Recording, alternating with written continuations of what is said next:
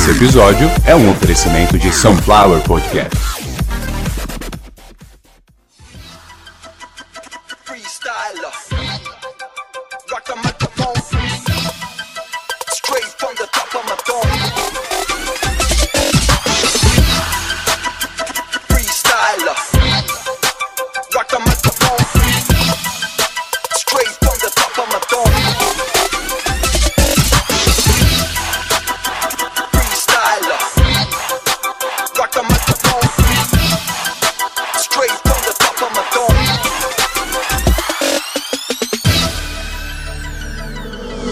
Sunflower Podcasts.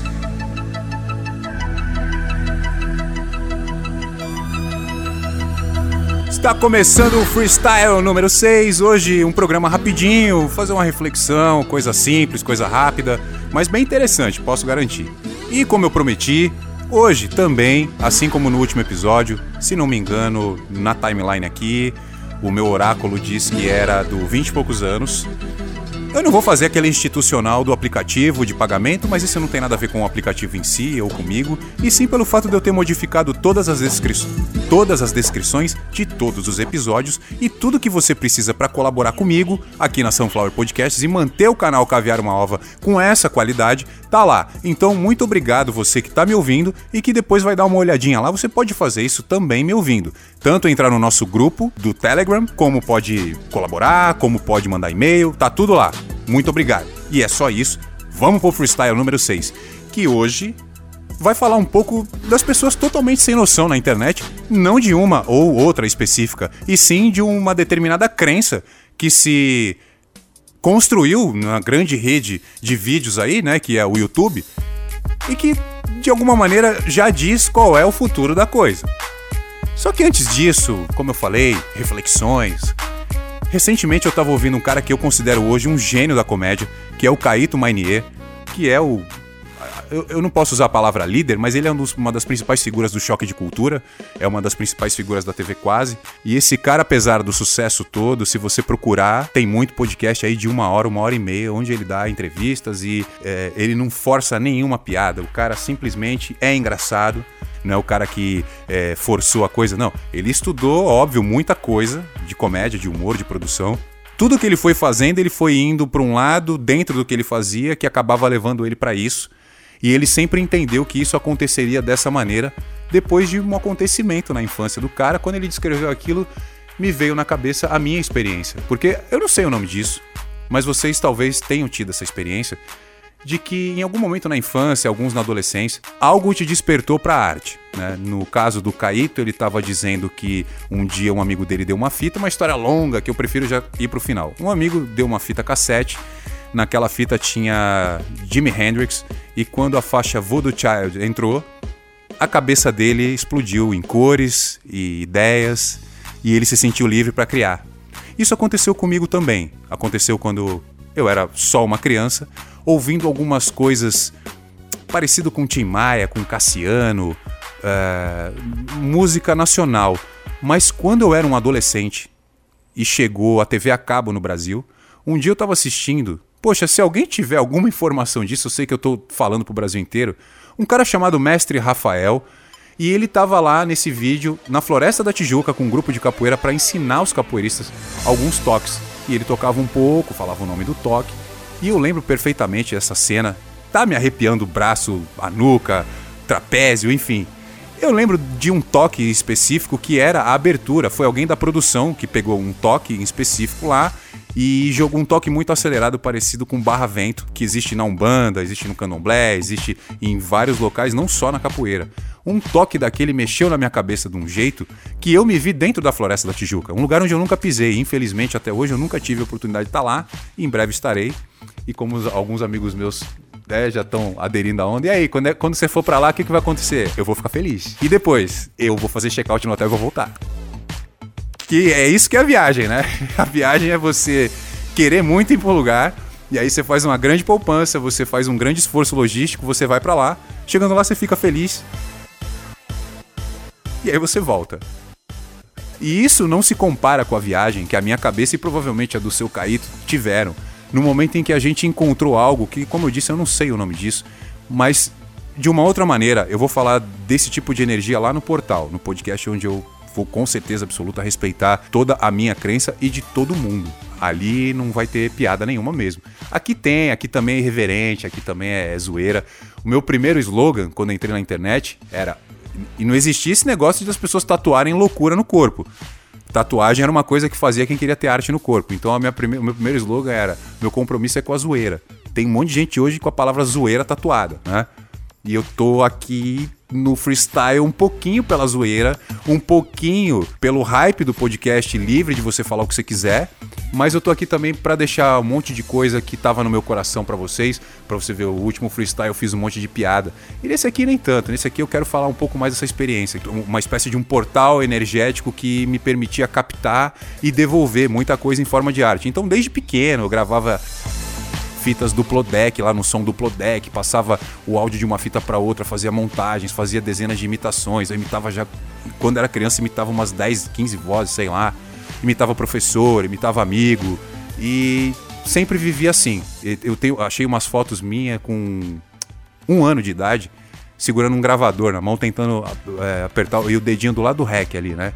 Então eu tô nessa desde que eu nasci. Literalmente, desde que eu nasci, eu tô tentando falar, tô tentando gravar, consegui, né? Eu sou bem sucedido nessa empreitada.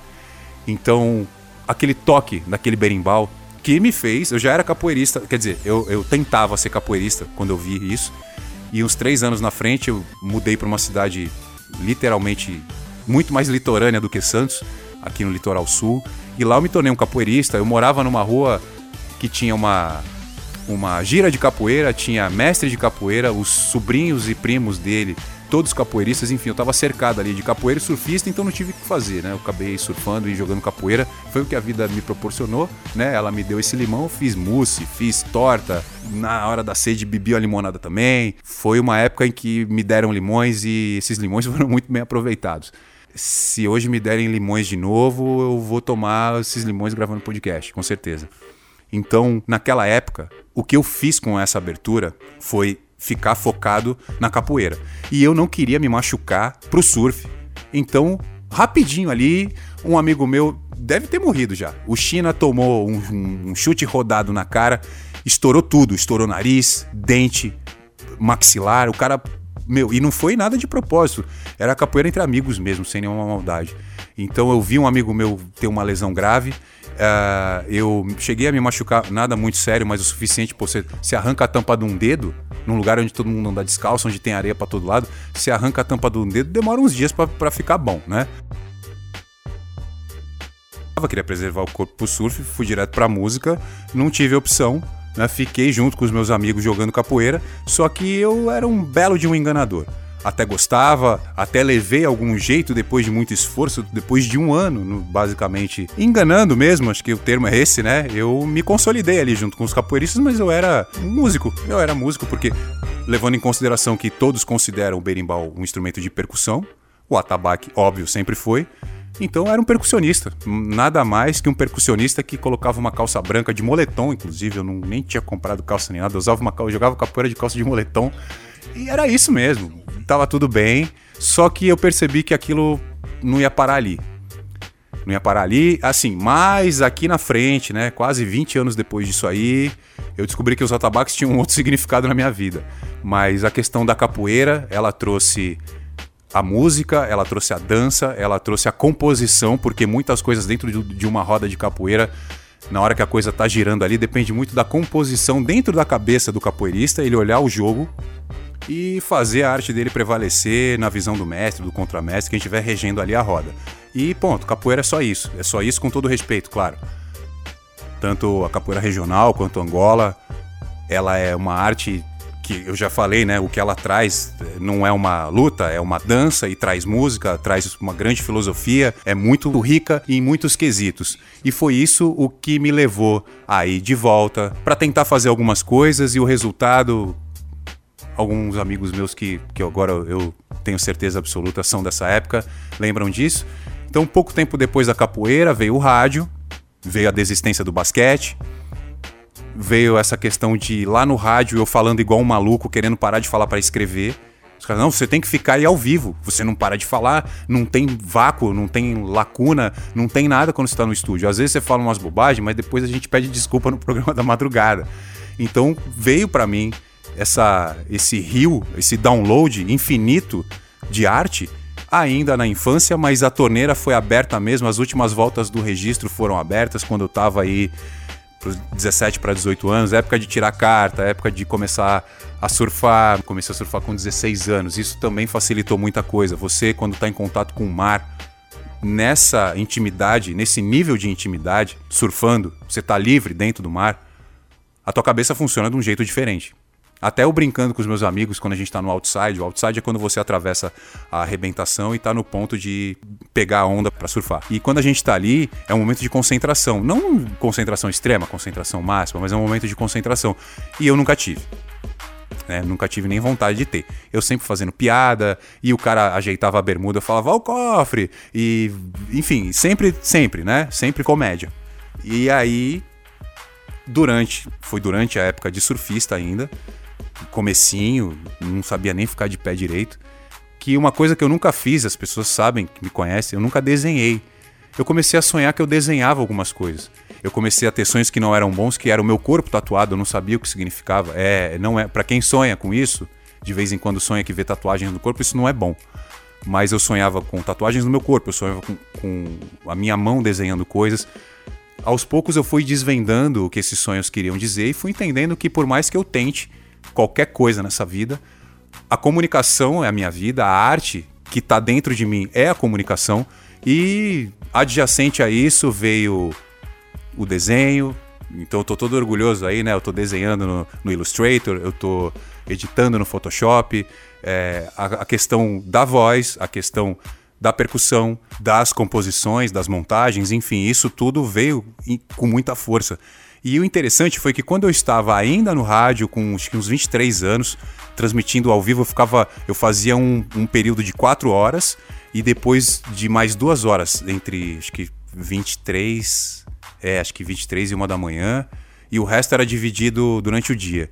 Naquele período, computadores eram caros, a mulher que tomava conta dos computadores lá nem era da rádio, a rádio era muito fodida e tinha uma, uma técnica informática lá mais fodida ainda ela, ela não era fodida, ela era arrombada mesmo.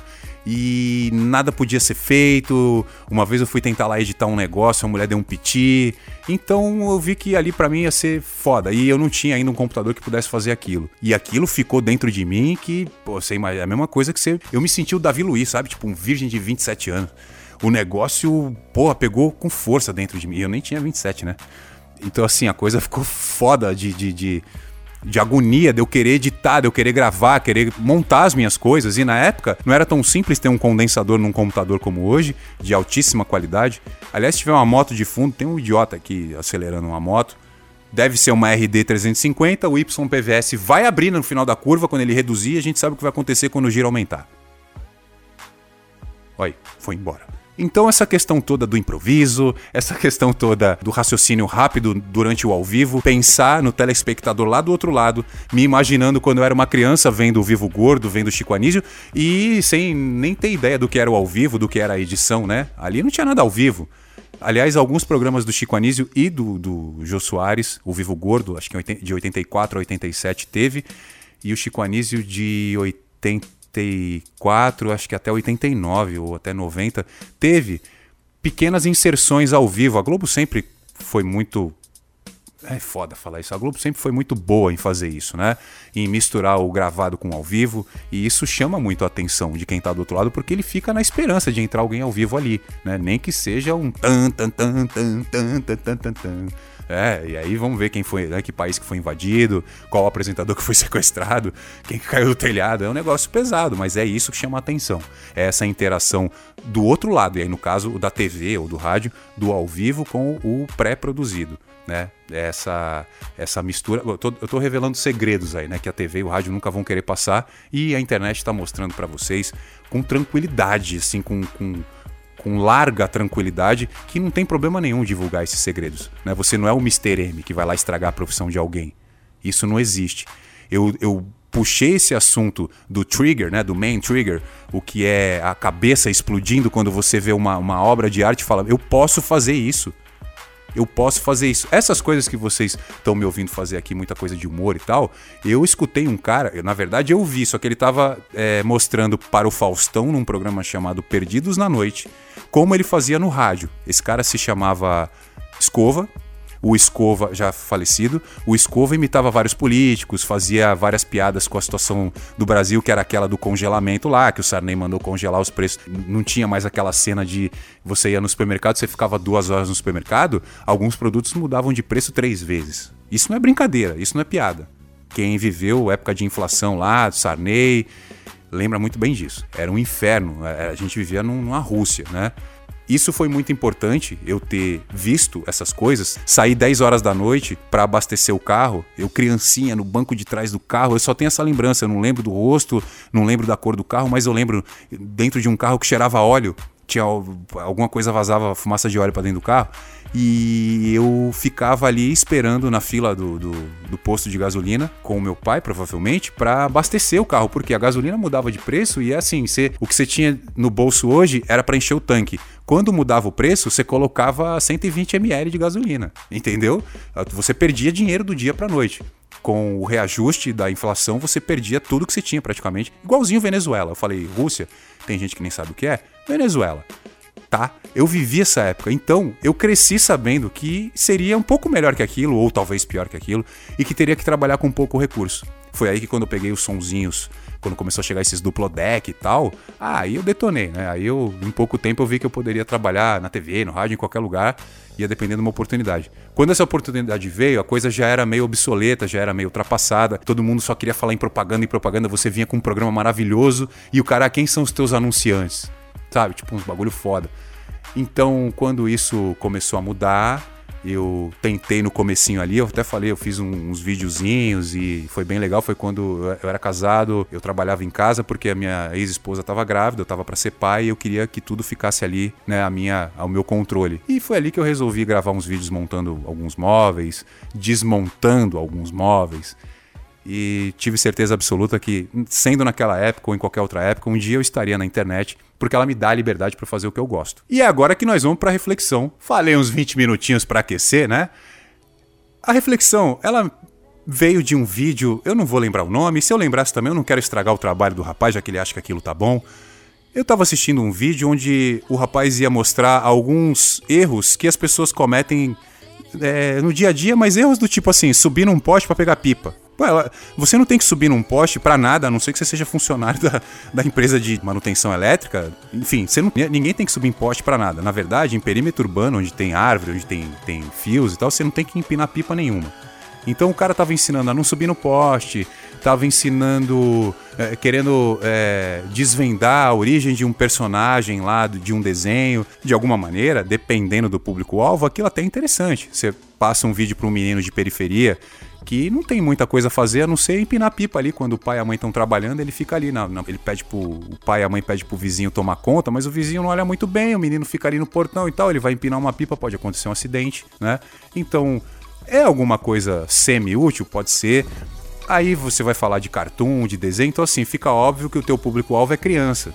E o que eu vi desse cara, bem Michael Jackson, assim, o público dele é menino, né? Ele fala mais com menino. Só que assim, eu fui lá, pesquisar, assim, de cara, eu não. Eu, por isso que eu não lembro o nome dele.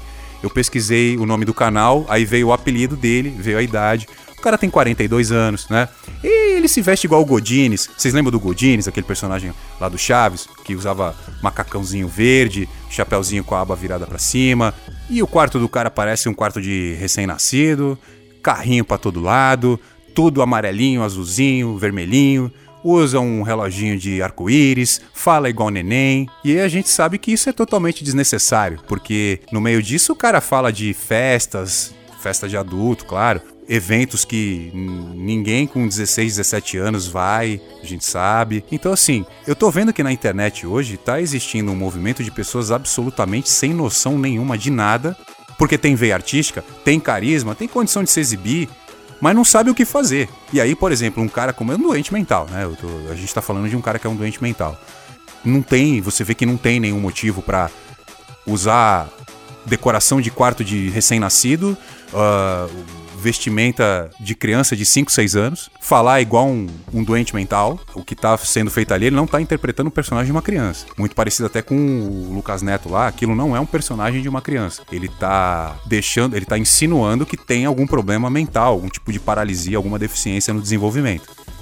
Esse tipo de exibição, na minha opinião, é totalmente desnecessário, é um desserviço, porque eu tenho uma filha de quase 9 anos e ela gosta de muitas dessas coisas. E às vezes ela aparece falando igual uma debilóide e não sabe por quê. E eu falo, o que, que foi, filha? Aí quando eu percebo, pego o linguajar, vou lá na internet, acho, falo, o que, que tá acontecendo, filha? É o vídeo do fulano? Ai, é, olha que legal. Aí eu vejo, não, não é legal. Teve um dia que eu me e ela queria que eu fizesse lá alguma coisa que ela tinha visto no canal, que era tomar milkshake com sardinha, repolho com Nescau. Eu não sei que merda que era, que ela tinha visto lá um imbecil fazer e quis fazer comigo. Eu olhei pra ela feio, quando ela falou: "Papai, fecha o olho". A brincadeira é: você fecha o olho, você não manda nada, você não fala nada, come isso aqui. Quando ela falou come isso aqui, quem me conhece já tá ouvindo aí sabe que eu tenho uma ligação sagrada, respeitosíssima com o alimento. E não vai ser ninguém que vai brincar com comida na minha frente, nem minha filha. Eu me indispus com o pessoal do Desimpedidos, eu gosto de todos ali.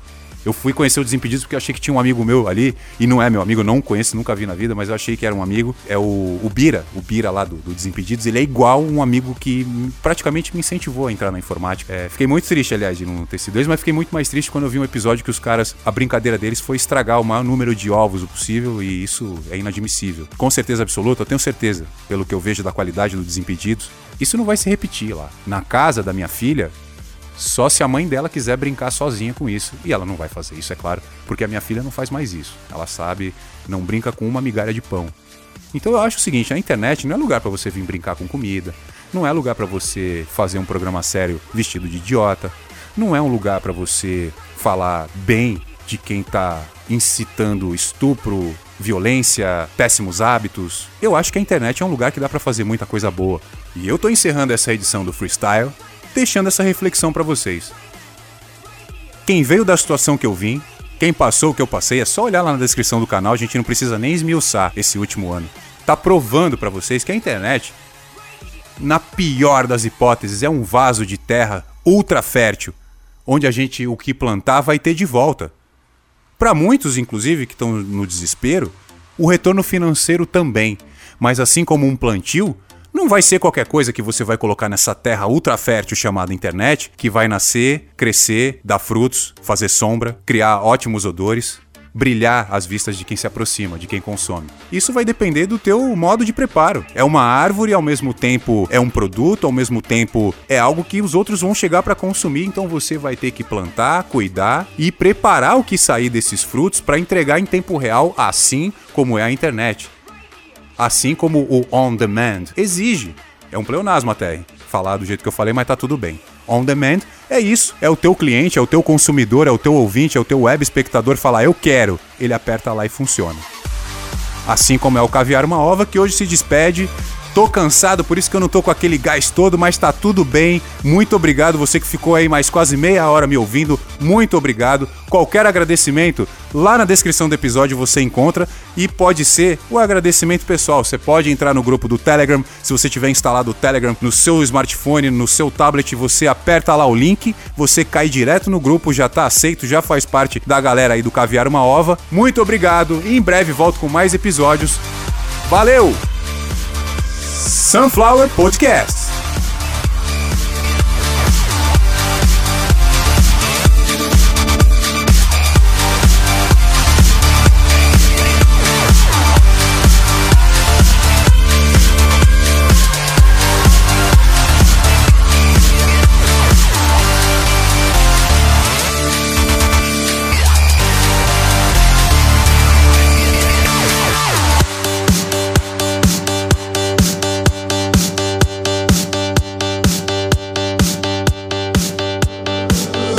Sunflower Podcast.